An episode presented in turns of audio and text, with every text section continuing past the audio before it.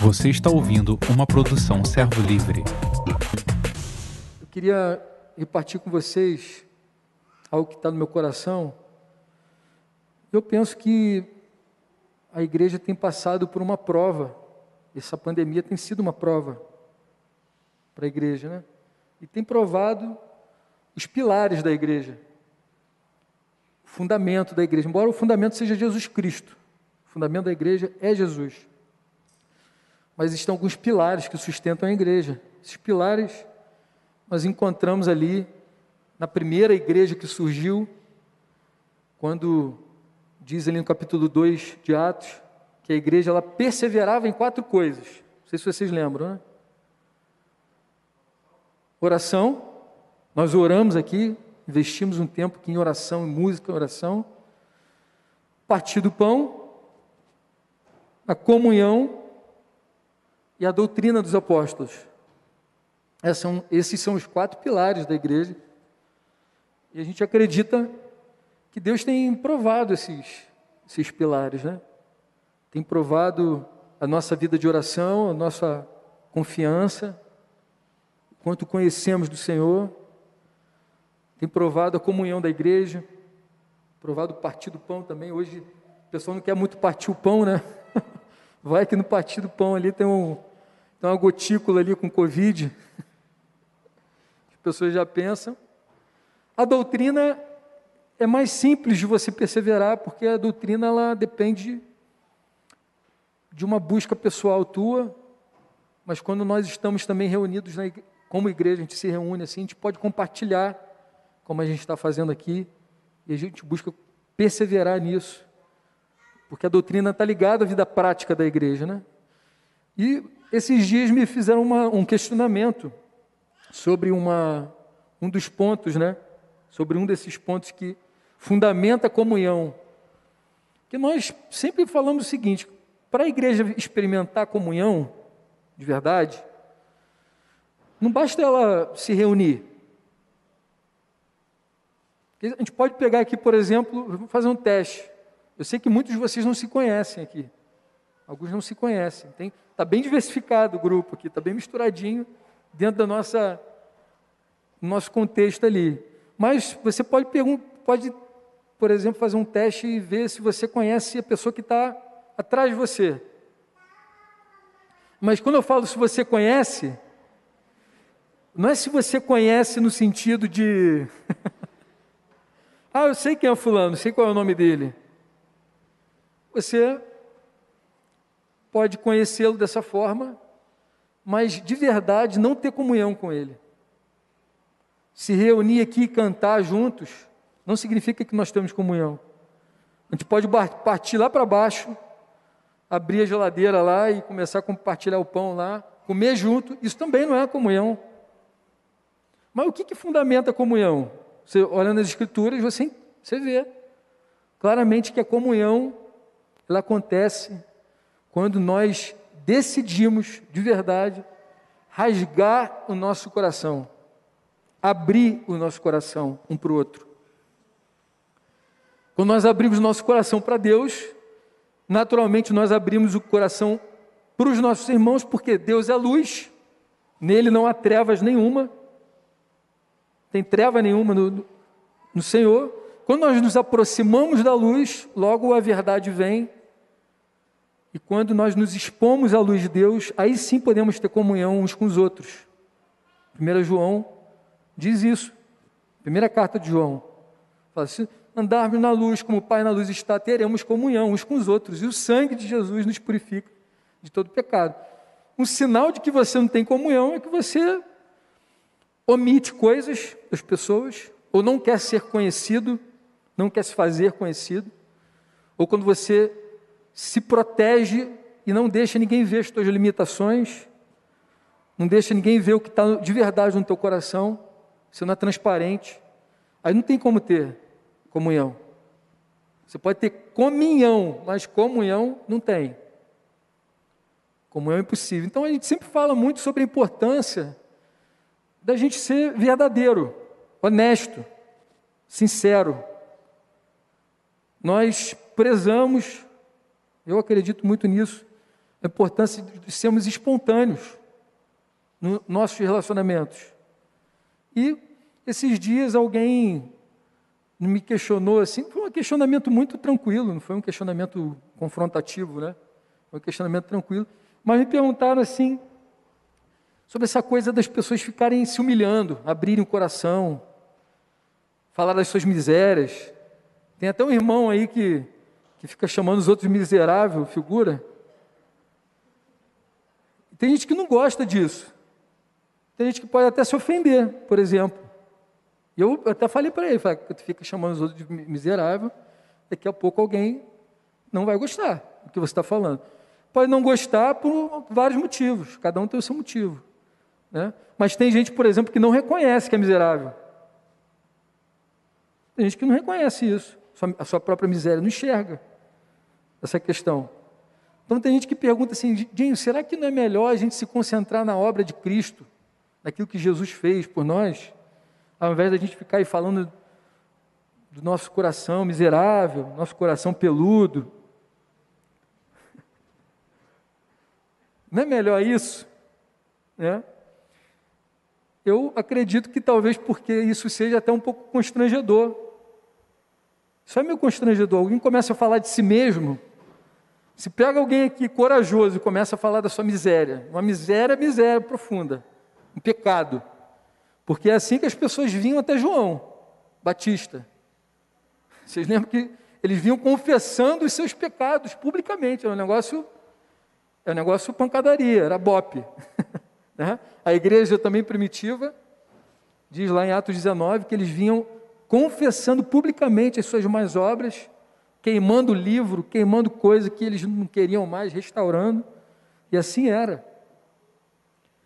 Então, isso choca muito, choca a gente, a gente não se, naturalmente nós não nos sentimos confortáveis com isso. E eu tentei dar uma explicação para esse irmão, sobre o porquê que nós fazemos isso. Por que, que a gente acredita que isso é um hábito bom. Tentei explicar isso para ele. No amor, assim. Embora eu acredito, antes de começar minha explicação aqui, eu acredito que a gente precisa ter bom senso.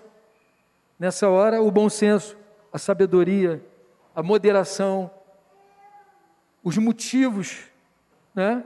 Tudo isso são importante, é importante na hora da gente buscar ter essa comunhão com o outro. O Franco tem uma frase que eu gosto que diz o seguinte: você quer chamar alguém para ser teu amigo, abre teu coração com ele. Ah, mas ele não quer abrir o coração comigo. Continua abrindo. Uma hora você vai estar sendo amigo dele.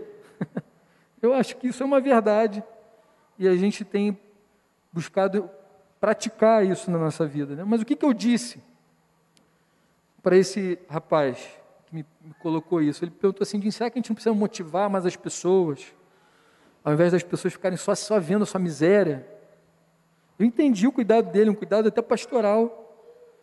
E eu falei para ele depois, em outro contexto, falei para ele o seguinte, que nós realmente devemos nos animar ao amor, às boas obras, mas o que mais, o que verdadeiramente deveria nos animar animar o nosso coração, é a obra que foi feita por nós realmente na cruz. Disso a gente precisa se alimentar de verdade, diariamente, todos os dias. Isso nos anima muito. Mas eu expliquei para ele o seguinte, que nós fazemos isso porque entendemos um princípio. Engraçado que o Franco escreveu um, texto ontem, mandou naquele grupinho lá, não sei quem já quem participa desse grupo. É um grupo das lives lá dele. E ele mandou um texto com o título Graça e Verdade, se eu não me engano. Que falava exatamente um pouco do que eu expliquei para esse rapaz. Eu comecei explicando isso para ele. Eu expliquei para ele o valor da humilhação, da humildade. Lembrei a ele que em Tiago, Tiago repete as escrituras, repete o que Provérbios diz, Salomão diz, os Salmos dizem que diz assim: Humilhai-vos, pois, debaixo da poderosa mão de Deus, e Ele, em tempo oportuno, vos exaltará. Ou aquele provérbio que diz: Deus concede graça aos humildes, ao soberbo ele resiste, mas aos humildes Ele dá sua graça. Aí eu fui explicando isso para ele. Falei, cara, quando a gente quer a graça de Deus, não tem como a gente ficar se escondendo. Quando você quer a graça, você precisa se quebrantar. Porque, na verdade, o alvo de Deus é nos quebrantar. Não é te humilhar, te espizinhar, é te quebrantar. Te dar um coração quebrantado. Perto está o Senhor dos que têm o coração quebrantado. Eu fui explicando isso para ele. Mas eu acredito que o que mais é, encheu meu coração, explicando a ele isso, eu queria explicar para vocês, está relacionado com uma história que nós mencionamos aqui já, eu mencionei na minha oração, eu não sei se o Flecha se ligou nisso e falou também, isso foi o, enfim, o Espírito Santo está soprando entre nós. Tá ele fala. A mensagem supera o instrumento, né, Flecha? E eu citei aqui uma mulher, inclusive que essa mulher, ela fica conhecida internacionalmente em todas as eras por causa dessa atitude que ela teve. Jesus falou: aonde for pregado esse evangelho, a história, o que essa mulher fez vai ser anunciado. Coisa marcante assim, pum. Parece que Jesus deu uma, deu uma marcada. E tem coisa interessantíssima nessa história. Porque quando Jesus fala de mulher, não sei se você já percebeu, mas Jesus usa direto a figura da mulher. Mulher, a mulher. As pessoas acham que é uma coisa recente. Esse negócio de. O feminismo quer, quer dizer que são eles que querem dar o poder, sei lá, para. Realmente, quer dar um poder inadequado, inapropriado. Mas quem de verdade mostrou, ressaltou e trouxe o, o valor da mulher foi Jesus Cristo. Jesus, ele usa muitas, muitas parábolas usando a mulher como, como história, como personagem principal, mas nesse caso aqui não era nenhuma história, foi um fato. Lucas capítulo 7, versículo, acho que a partir do versículo 36, não sei se eu anotei certo. Queria ler com vocês essa história. Isso mesmo, a partir do versículo 36. Vamos ler essa história com carinho? para a gente tentar aprender algumas coisas com essa mulher aí marcante. Convidou um dos fariseus para que fosse jantar com ele. Jesus, entrando na casa do fariseu, tomou lugar à mesa. E eis que uma mulher da cidade pecadora, sabendo que ele estava à mesa na casa do fariseu, levou um vaso de alabastro com unguento Estando por detrás aos seus pés, chorando, regava-os com suas lágrimas e os enxugava com os próprios cabelos. E beijava-lhes os pés e os ungia com unguento. Um Ao ver isto, o fariseu que o convidara disse consigo mesmo: Se este fora profeta, bem saberia quem e qual é a mulher que lhe tocou, porque ela é pecadora. Dirigiu-se Jesus ao fariseu e lhe disse: Simão, uma coisa eu tenho para te dizer. Ele respondeu: Diz, mestre. Certo credor tinha dois devedores. Um lhe devia, um lhe devia 500 denários e outro 50. Não tendo nenhum dos dois com que pagar, perdoou-lhes a ambos. Qual deles, portanto, o amará mais? Fica a pergunta. Então respondeu Simão: Suponho que aquele é quem mais perdoou. Replicou-lhe: Julgaste bem. E voltando-se para a mulher, disse a Simão: Vês essa, essa mulher? Eu entrei na tua casa, não me deste água para, para os pés. Esta, porém, regou os meus pés com lágrimas e os enxugou com os seus cabelos. Pode seguir. Não me deste ósculo, ela, entretanto, desde que entrei, não cessa de me beijar os pés. Não me ungiste a cabeça com óleo, mas esta com bálsamo ungiu os meus pés. Por isso te digo: perdoados lhe são os seus muitos pecados, porque ela muito amou. Mas aquele a quem pouco se perdoa, pouco ama. Então disse a mulher: Perdoados são os teus pecados. Tem alguns detalhes dessa história que, que eu acho muito interessante.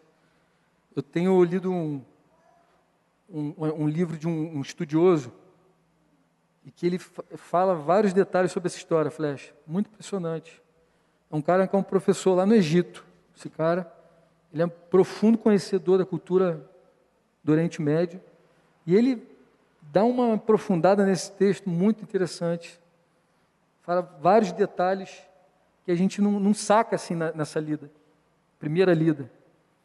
Mas tudo começa primeiro com um convite. Convite do fariseu. Tudo indica que o fariseu queria queria colocar, armar uma peça, armar uma, uma pegadinha para Jesus, mas com a intenção de humilhá-lo. Porque os judeus, os fariseus em especial, eles tinham muita inveja de Jesus. Está nas Escrituras. Tinha muita inveja. Então parece que Simão parece, tá? A gente não pode, estou dizendo aqui que é, que é isso, mas a gente está tentando só extrair algumas coisas. Mas parece que Simão estava mal intencionado quando chamou Jesus para sua casa. E como que isso fica explícito? Por causa da ausência da saudação. Na cultura do Oriente Médio, é um ultraje total você chegar na casa de alguém e você não ser bem não ser recebido com óleo, com azeite, você não ter lavado os pés, principalmente naquela, naquela ocasião. Era ultraje. E o fariseu convida Jesus na condição de mestre. Então, se ele, ele considerava que Jesus era mestre, era um rabi, aí que a honra deveria ser maior ainda.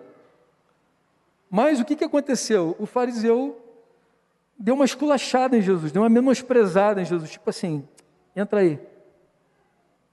E aí Jesus, ele se mantém em uma postura muito firme. Por que, que ele fica em uma postura firme? Porque parece que ele toma logo o lugar à mesa, senta, e isso era uma atitude dos mais velhos. Na cultura oriental, os mais velhos devem se assentar primeiro.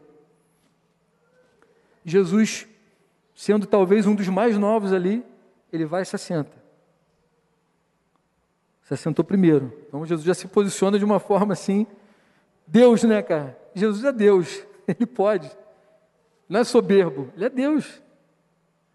Ele vai e se assenta e começa ali um diálogo. Alguém pode não entender, por exemplo, o que uma mulher que ficou sabendo que ia rolar um jantar na casa do outro, vai lá se meter, vai ouvir, vai ouvir a história, vai querer lá lavar o pé. Essa mulher do nada aparece. Aí esse historiador diz o seguinte, que os judeus, eles tinham eles, os fariseus, na verdade, eles tinham alguns hábitos para mostrar que eles eram benevolentes, que eles eram caridosos. Então, muitas é, isso era um costume, eles deixarem a porta aberta da casa enquanto havia um banquete, um jantar, e ficavam alguns marginalizados, às vezes em torno. Às vezes entravam, inclusive. Algumas pessoas que não eram convidadas, por quê? Porque a intenção era, depois que terminasse o jantar, pegar parte daquele jantar e dar de comer aos menos favorecidos. E essa mulher, possivelmente, estava ali nessa condição, e ela talvez estava naquela, nessa condição também, já tendo sido tocada pela mensagem de Jesus, e já entendendo que ela já havia sido perdoada. Ela não foi perdoada, talvez ela não tenha sido perdoada nesse exato momento, porque isso é um relato, é um apanhado geral de Lucas. Mas talvez ela tenha sido é, perdoada ali antes, e ela estava muito agradecida, ela estava comovida com o perdão, porque realmente ela era uma mulher de uma fama. E Jesus tinha já concedido algo a ela que ela considerou Jesus de verdade o filho do Deus vivo. Tanto que ela já vai preparadinha com o azeitinho dela, vai preparada, entra na casa já querendo, no momento da saudação, ungir Jesus, levando para ele um óleo que era preciosíssimo. É esse cara que é estudioso, explica por que, que esse azeite era precioso. E aí não vem ao caso, mas a gente sabe que era precioso. E ela queria derramar aquele azeite sobre Jesus no ritual de purificação, que antes de comer eles lavavam as mãos e se ungiam com óleo, principalmente os rabis. E essa mulher queria fazer isso. Só que ela viu o desprezo com que os fariseus trataram Jesus. E aí, segundo a teoria desse, desse irmão, ela viu tudo aquilo acontecer e ela tomou as dores de Jesus. Ela viu a humilhação de Jesus. É, humilhação não. Ela viu os caras querendo humilhar Jesus. Jesus ali, uma boa, né? em paz. E aí, vai lá, ela observa todo aquele ambiente hostil, se aproxima de Jesus, derrama o seu óleo precioso e a gente sabe o que acontece. Aí vem a parábola que Jesus conta. Aí vocês vão entender por que, que eu estou to, tocando em tantas, tantos detalhes, né? Eu acho que é legal esses detalhes. Porque Jesus conta a parábola o seguinte: tinha dois, dois credores. Um devia 50 denários, outro devia muito mais. E aí, a gente sabe da conclusão que ele pergunta para o fariseu, pergunta para o fariseu, quem que ama mais? É? Quem que ama mais? Aquele que está. Aquele que. Aquele que foi mais perdoado ama mais. Ele chega a essa conclusão espetacular, mostrando ali, naquela situação, naquele cenário, naquele ambiente, aquela mulher se derramando ali, e ele explicando: essa mulher foi muito perdoada. E por isso ela ama. O mais miserável a intensidade do amor, a intensidade do, da forma como ela vai me receber é outra. O que, que eu aprendo com essa história? Além de todos esses detalhes que eu fui muito agregado nesse livro, mas o que, que eu aprendo com essa história, com essa mulher? A intensidade da gratidão dessa mulher que foi liberta, teve os olhos abertos, viu quem era o Cristo, e ali se enfiou nessa história aí, se enfiou naquela casa, para ungí-lo, a honra com que ela tratou Jesus, ainda mais a gente entendendo esse cenário, esse contexto, a ousadia e o desprendimento dessa mulher, ela foi muito desprendida. Por que ela foi ousada e desprendida? Porque um homem não podia, uma mulher não podia tocar no homem. Isso é uma coisa que a gente não entende também. A mulher não podia tocar. Outra, esse cara explica também nesse livro, que a mulher se apresentar de cabelos soltos, sem o véu, também era uma desonra. Era meio que tratada como uma prostituta, alguma coisa nesse, do gênero. Não podia. Aí ele cita lá várias coisas nesse sentido, explicando o contexto. Mas ela, essa mulher, ela coloca o cabelo para fora, chora e toca nos pés de Jesus. Então ela vai muito ousada. Ela vai muito além daquilo ali aquele ambiente permitia. E o que eu aprendo mais com essa mulher? Que ela não economizou nada. Ela não se economizou. Ela não economizou o que ela tinha de mais precioso. Ela não economizou bem material. Ela não economizou vergonha, ficou com vergonha, se escondendo. Ela não economizou. Ela derramou o recurso dela mais precioso. E o que, que isso tem a ver com a explicação lá para o rapaz? É assim, eu expliquei para ele que quando nós confessamos os nossos pecados, quando nos abrimos o nosso coração, isso é um sinal de que nós estamos enxergando,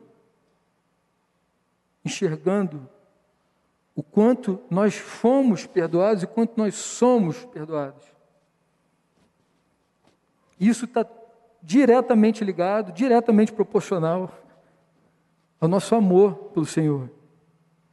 Ao quanto nós amamos o Senhor, o quanto a gente se aproxima dele, o quanto a gente se quebranta diante dele, o quanto a gente entende a necessidade, a carência, a carência que eu tenho dele. Quando eu abro meu coração, eu estou dando possibilidades para mim mesmo, inclusive, estou aprofundando essa minha visão de mim mesmo e permito que as pessoas vejam isso. Isso me faz amar mais o Senhor. Isso nos faz amá-lo mais. Existe uma relação, uma ligação clara do quanto nós apreciamos o Senhor, quanto nós o amamos e o quanto nós temos noção de quem nós somos. Se a gente não tem noção de quem a gente é, isso é um problema. Mais distante a gente fica de amar o Senhor, a gente está vivendo uma religião. A gente vive uma religião se a gente não se enxerga, a gente não se vê, né? Aí está a grande ligação. E aí eu lembrei esses dias que Jesus disse o seguinte, que nos últimos dias, nesses dias que a gente está vivendo, o amor de quase todos se esfriará. Lembra disso? No sermão profético, Jesus diz, e para mim isso é um dos prognósticos mais arrepiantes, assim, que eu fico mais, meu Deus, que coisa bizarra isso, né? O amor de quase todos vai se esfriar. O que, que isso significa? Será que as pessoas vão deixar de ser perdoadas por Deus? E por isso o amor vai diminuir? Hã? Ou, ou será porque o tempo que a gente investe em outras coisas, que a gente se distrai, impede que a gente enxergue quem nós realmente somos? O tempo que nós investimos buscando tantas outras coisas impede a gente se enxergar, impede a gente parar de verdade e ver quem nós somos? Isso foi uma pergunta que ficou no meu coração. O que, vocês acham? O amor de quase todos vai se esfriar. Pega a história dessa mulher. Pega essa parábola que Jesus contou. A quem muito mais perdoado, mais ama. Logo, é uma questão de lógica. Logo, nos últimos dias, se você acha que você não é tão mal, se não acha que você é miserável, se ofende com isso, você fica chocado com isso, o que, que vai acontecer? Como você vai amar o Senhor? E, gente, quando a gente fala de amor ao Senhor, a gente não está falando de fazer declaração poética para Ele, de se ajoelhar de, e, e babar na frente dele. Isso, você pode fazer isso porque realmente você está naquele momento de adoração com Deus, mas isso não quer dizer muita coisa. Como que nós amamos o Senhor, né? Isso é uma outra história. Mas para a experiência do arrependimento e do quebrantamento, é necessário enxergar a si mesmo. Porque Deus não resiste um coração que é quebrantado. Salmo 51, 17 diz isso. O Senhor não resiste. Ah, eu estou me sentindo, minha relação com Deus está distante e tal. Pode ter certeza, está faltando quebrantamento.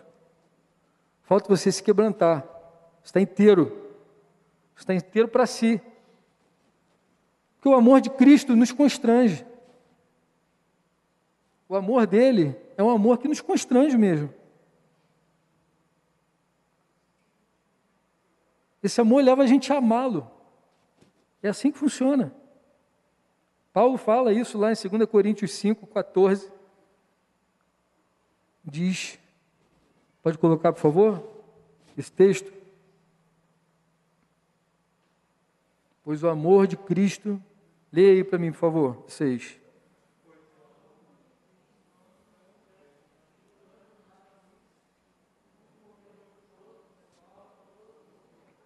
Logo todos morreram. Exatamente por causa disso, aqui eu queria colocar um ponto, um prego, para que você pense no seguinte: exatamente por causa disso, assim como aquela mulher, nós não deveríamos economizar, nós deveríamos derramar o óleo mais precioso sobre ele. Essa, essa expressão ficou muito viva quando eu conversava com um novo convertido um, um irmão que nem está mais aqui, ele foi para São Paulo, mas um, um, camarada muito precioso. Ele, ele resistiu muito para se batizar. Se existiu pra caramba. Ele confessou Jesus e tal. E levou um tempão para ele se batizar, isso porque a gente vinha ministrando, estava com ele, ouvia ele e tal. E ele sempre analisando tudo, medindo e tal. Um cara muito analítico. E um dia ele falou assim para mim, Dinho, chega. Eu não quero mais ficar fazendo conta, eu não quero mais economizar. Ele usou essa expressão. Eu não quero mais me, mais me economizar. Eu quero me gastar. Ele não usou essa expressão, eu quero me gastar, mas eu quero me lançar de verdade. Eu achei isso muito curioso. Eu falei, cara, acho que você enxergou. Como que nós economizamos, irmãos? Como que a gente. Primeiro, vou falar o seguinte: como, como nós não economizamos? Acho que é melhor já partir para essa, essa ideia. Como que nós não economizamos? Qual que é o nosso óleo precioso para a gente derramar sobre os pés, sobre o corpo? Agora essa expressão, para derramar sobre o corpo do nosso amado Jesus. Qual é o nosso óleo? Primeiro a gente tem que lembrar uma obediência simples. Simples. Me perguntaram esses dias, lá na casa do Flávio, dá um conselho aí para esses novos convertidos. E eu lembrei muito dessa, dessa história assim. Obediência simples. Eu leio as escrituras e creio. Lembra disso, né, Flash? Leio e creio. Jesus mandou? Mandou. Está claro que ele mandou. Então eu faço. Estou disposto. Quero fazer. Obediência simples. Aquele que tem os meus mandamentos e os guarda, esse é o que me ama. Jesus falou. João 14, 21. As crianças lá estão aprendendo lá em casa. Aquele que tem os meus mandamentos os guarda. É o que me ama. Outra forma que a gente não economiza, como que a gente derrama o nosso óleo, é um coração adorador, buscando de verdade um coração adorador. O que é um coração adorador? De um coração inteiro, um coração que sempre disposto a se derramar. Lembro, a gente estava falando esses dias, a leitura de um dos grupos está em 2 Crônicas, a gente lembrou uma expressão usada pro, para o rei Asa, né? o profeta falou, porque quanto ao Senhor, Asa, os seus olhos estão sobre toda a terra para se mostrar forte com aqueles cujo coração é totalmente dele. Um coração íntegro é um coração inteiro, não tem divisão mais. E a gente quer entregar para Deus uma coisa defeituosa, a gente quer pegar a nossa vida e entregar pela metade quer pegar só algumas coisinhas que a gente permite e entrega pela metade. E Deus vê isso. Não adianta você camuflar. Não adianta você querer mostrar para o Dinho ou para qualquer outro irmão. Isso aí fica evidente. Quando você é dividido, dividido com o mundo. Ama o mundo. João falou assim: se vocês amam o mundo, como que pode o amor do Pai estar em vocês? Outra questão lógica. Se vocês amam o mundo, é impossível que o amor do Pai esteja em vocês. É igual aquele negócio, não tem como você servir a dois senhores. Ou você serve, ou você serve, não tem como servir os dois. É a mesma coisa, se você ama o mundo, está dividido, o coração entre duas coisas, é aquilo que Deus quer. Mas tem uma coisa que eu queria mostrar para vocês, como nós derramamos o nosso óleo precioso. Abre lá em Hebreus capítulo 6, versículo 10. Para a gente pensar um pouquinho também.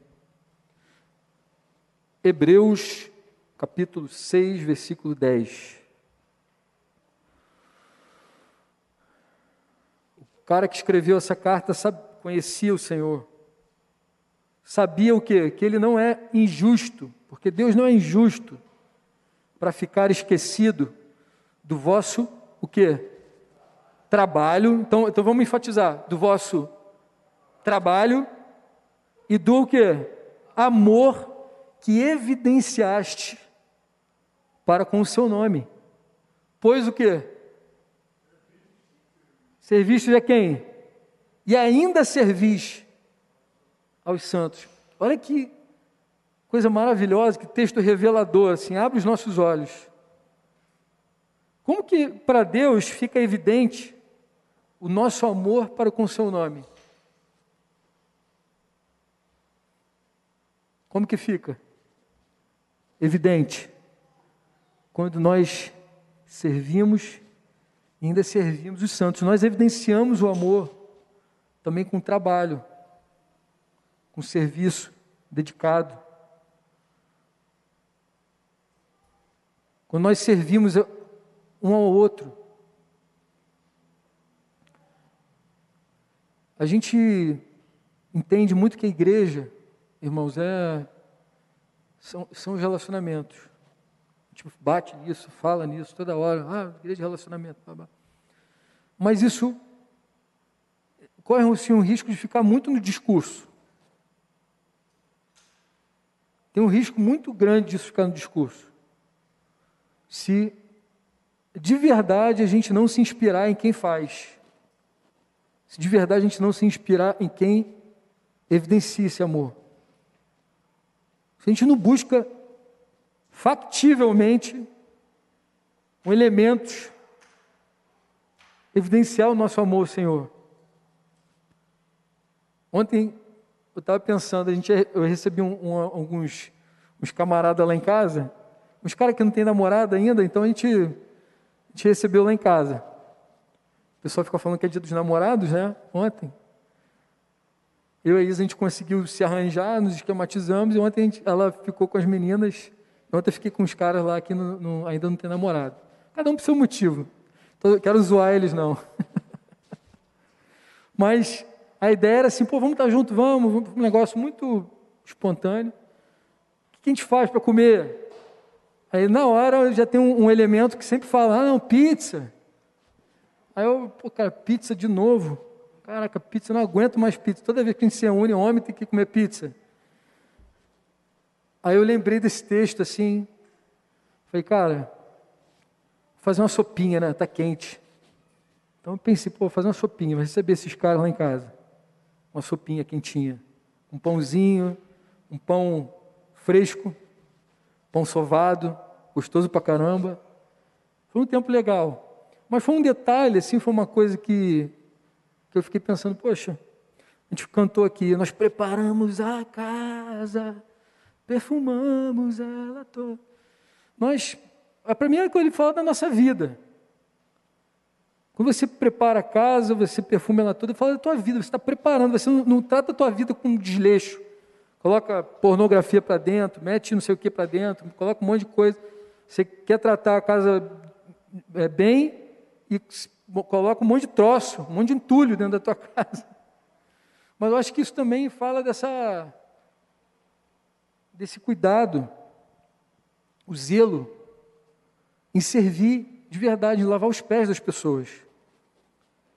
A gente está com uma situação lá de um, um, senhor que a gente encontrou na rua, que a gente conversou, e aí, o, pô, se o cara tem aquela história, se aquela história do cara verdadeira, o cara é muito sofredor. A gente está ainda investigando a situação. Mas eu fiquei com. A gente teve aquele encontro com o cara, e eu fiquei com aquele cara na cabeça o tempo todo. Depois o Pablo falou também, ficou com o cara na cabeça. Que o cara não tinha o, o que comer mas na verdade é porque ele não tinha estrutura em casa, não tinha fogão, não tinha, não tinha nada. E ele explicou toda a história, não era aquele cara jogado fora, assim, não parecia ser aquele cara que por causa do crack, por causa da bebida, está ali naquela situação. Não, não nos pareceu. Parecia ser uma verdadeira história do cara. O cara está tá fazendo um tratamento no intestino, câncer no intestino. Eu vi a sacolinha dele, eu e o Pablo vimos a sacolinha do, da, colostomia, né? não sei como que é o nome daquilo ali, eu fiquei com aquele cara na cabeça. Mas assim, passou o tempo, foi passando. Eu precisava ir lá, mas só que para um lugar muito totalmente fora da, da, da, mão. E a gente tem que ter todo um cuidado especial, porque é bem lá no dentro da, fa da favela. E eu, o Espírito Santo me lembrava do cara. Eu, por mim mesmo, vou ser bem sincero, eu já tinha esquecido esse cara. Não estou falando aqui porque para falar meu trabalho, meu serviço. Eu já teria esquecido esse cara. E ele passou em branco várias vezes. Mas eu fiquei com aquele troço no, no coração, o Espírito Santo me inquietando assim, se fosse um dos teus irmãos, se fosse um dos teus irmãos, se fosse alguém. Se for eu, né, porque Jesus falou também aqui, quando você estende a mão para o pequenino, você pode estar estendendo para o próprio Jesus. Eu não sei se Jesus falou isso em sentido figurado, se ele falou isso em sentido literal. eu não sei, pô, não posso saber. Quando Abraão recebeu os anjos lá, não, era, não poderia ser o próprio Jesus?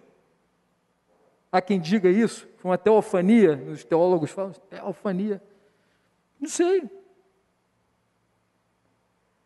Mas, quando nós estamos naquela, vibe da economia, tipo, é modo econômico, modo econômico, você não pensa nos detalhes, você não pensa que o cara pode, pô, só está querendo cozinhar um negócio na casa dele, cara. Às vezes até tem, porque comida arranja, mas às vezes não, não consegue fogão, não consegue bujão, não consegue geladeira. É, um, é, uma história, é um detalhe, mas poderia ser um de nós, poderia ser um dos nossos irmãos aqui, poderia ser a gente. Sem interesse nenhum. Por quê? Porque a gente economiza. Está no modo hibernando, modo pandemia. Ah, o modo pandemia pode agora. Tenho desculpa para dizer, ah, não vou na reunião porque, ah, não, é o coronavírus. Coronavírus nada, está lá, quando quer, está lá na casa de não sei de onde, lá fazendo aglomeração.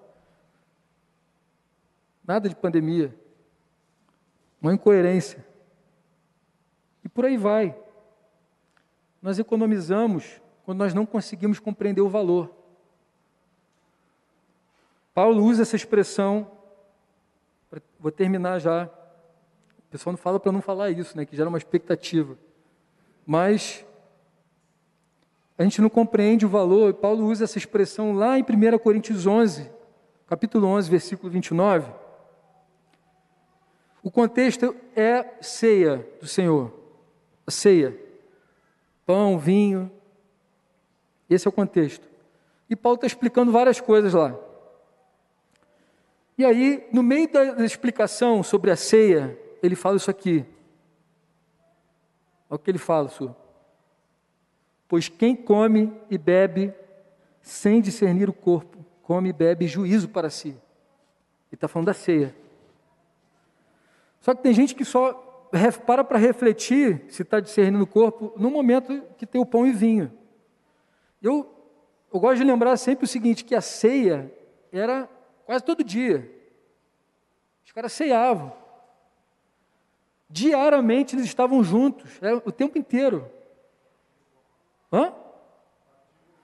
Então a necessidade, o partir do pão, a necessidade de discernir o corpo era constante. Era, não é, porque nada mudou. No âmbito espiritual, nada mudou. Existe a necessidade da gente discernir. O que é discernir? Discernir é perceber o valor do corpo. É pagar o preço também, porque quando você vê o valor, você paga o preço. Tem uma diferença entre valor e preço? Não tem, Luiz? Você que gosta de dar treinamento comercial, tem uma diferença. Pô, uma coisa é o valor, outra coisa é o preço.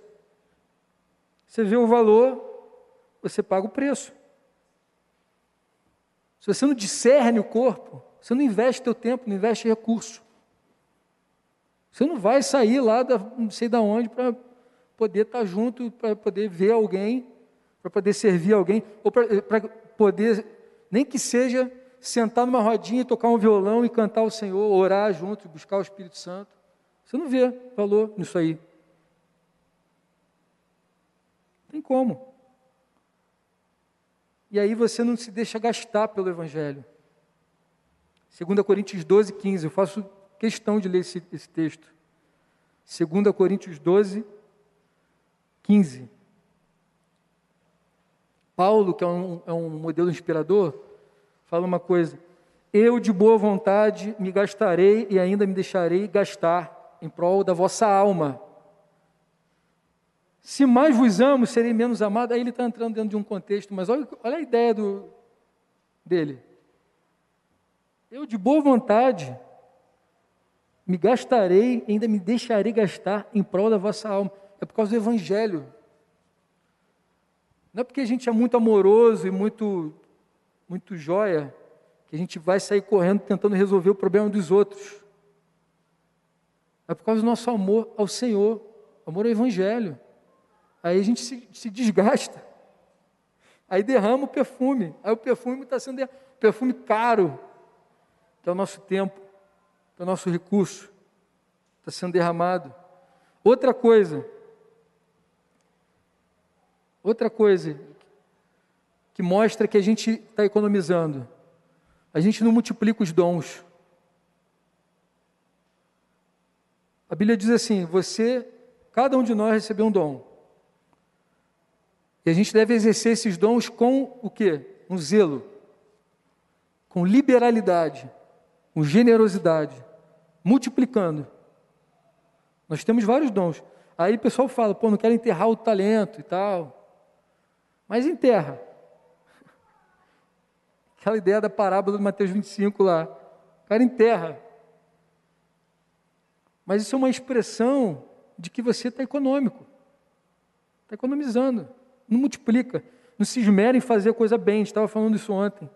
Poxa, cara, é tão bom você ver um músico que se esmera e faz um negócio arrumado, com um arranjo, que ajeita, que faz um negócio bonito, que faz um negócio com dedicação. Tão legal quando você vê que alguém que, que, sei lá, faz qualquer outra coisa. Tem gente que tem a carga com ajuda, com a misericórdia, com socorro. Faz isso com dedicação, a Bíblia fala. Aquele que ensina, se esmera em fazê-lo. E aí, não, a gente economiza. Economiza.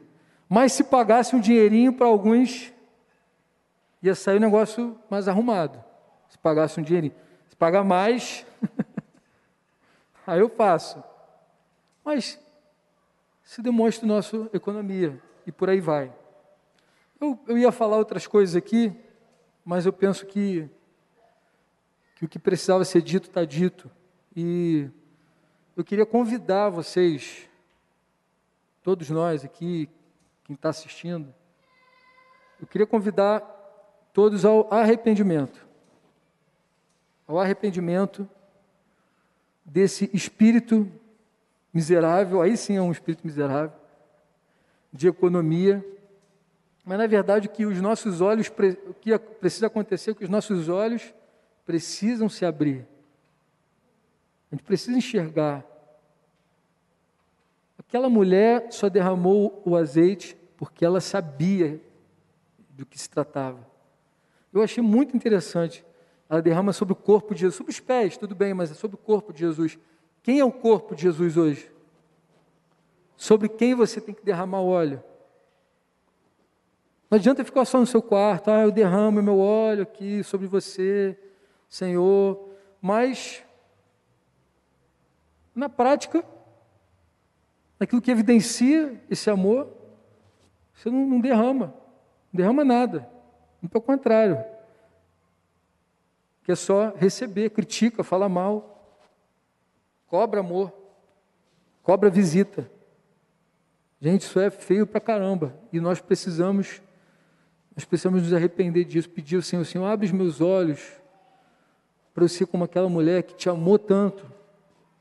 Senhor, nos faz te amar, me ajuda, me faz ver o meu pecado. Aí eu volto na, na, na pergunta do, do cara.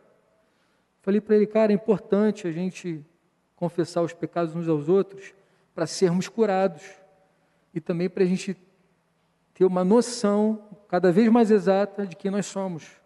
Que aí sim a gente vai ver o perdão que nós temos recebido. Amém? Não economize. Não economize. Eu louvo a Deus por todos que estão aqui, inclusive hoje, que enfrentaram frio, né? Uma friaca de ontem para hoje. Frio violento. Eu falei, cara, vai provar uma, uma galera. Esse pessoal vai, vai manter ali ó, a inscrição, a palavra. E glória a Deus, porque é uma atitude, um simples gesto. Tem uma música do Azaf Borba, não sei se o, o Flecha conseguiu pegar ela ali. Eu sempre, a gente sempre deixa o cara da, do, da música meio no malabares, quando pede música assim. Mas tem uma música do, do Azaf Borba que diz mais ou menos assim: Quando eu olho para mim mesmo, ó quão falho ainda sou. Vejo quando ainda preciso expressar teu amor. Não é isso? Vejo quanto ainda preciso expressar o teu amor. Tem essa letra aí? Não?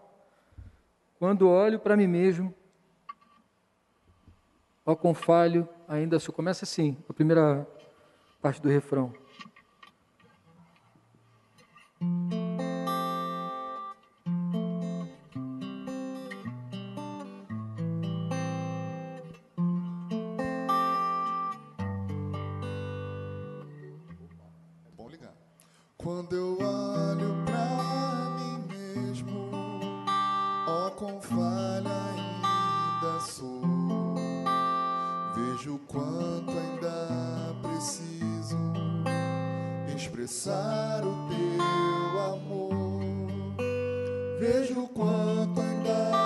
Preciso expressar a ti,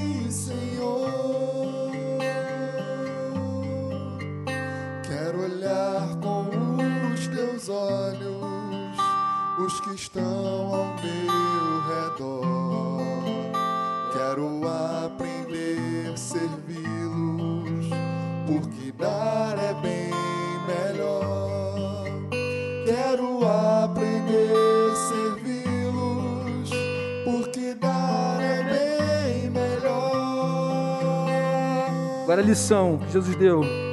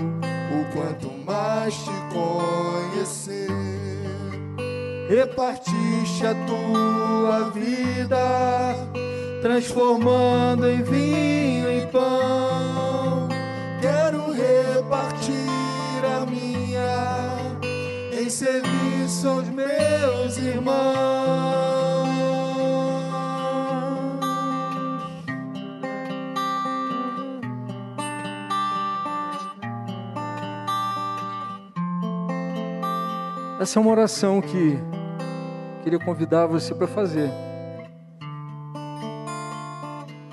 É aquela tipo de música que gruda assim na, na cabeça.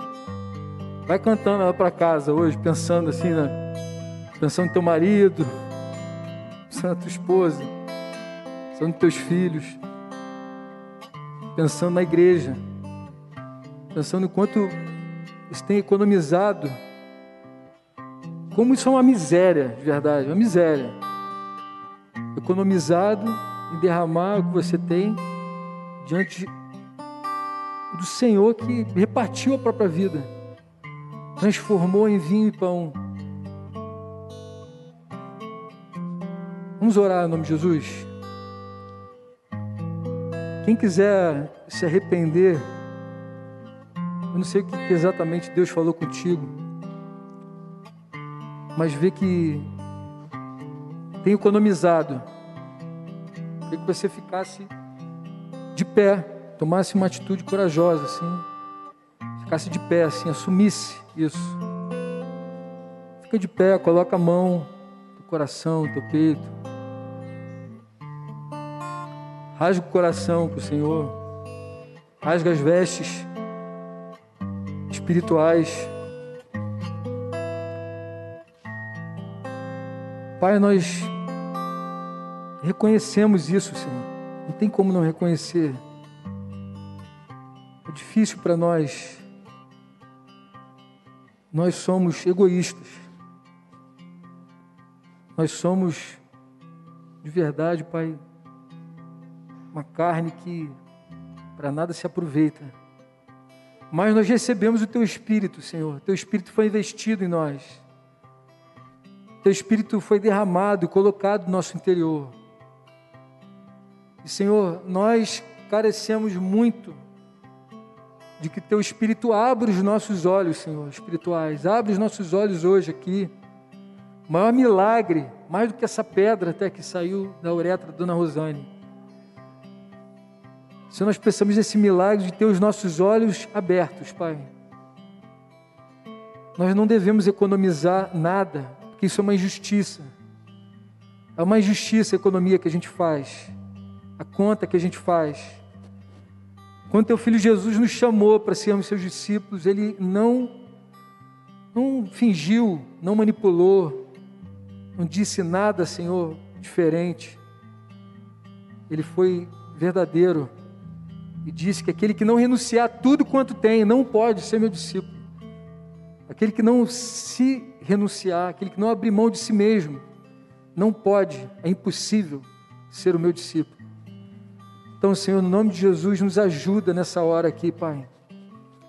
Nós queremos fazer com aquele, como aquele homem que pediu para que a fé fosse aumentada. Aumenta a nossa fé, Senhor. Aumenta a nossa fé. Nos faz enxergar, Senhor, quem nós somos, o quanto nós precisamos e carecemos do Teu perdão.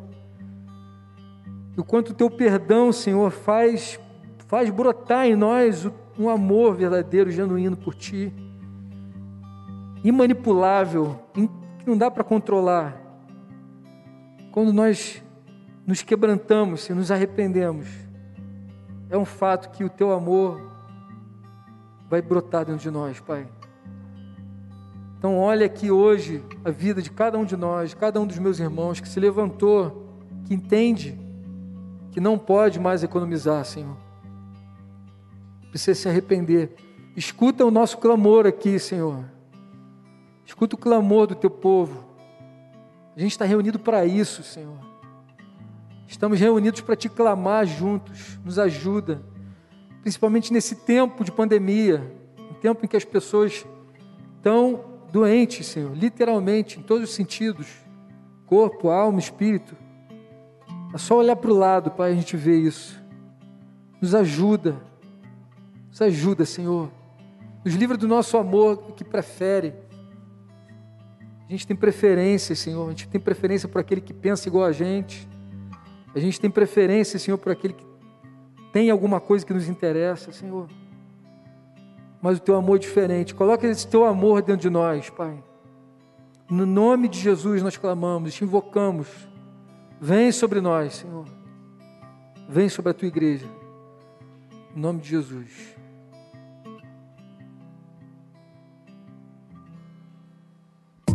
Você ouviu uma produção Servo Livre.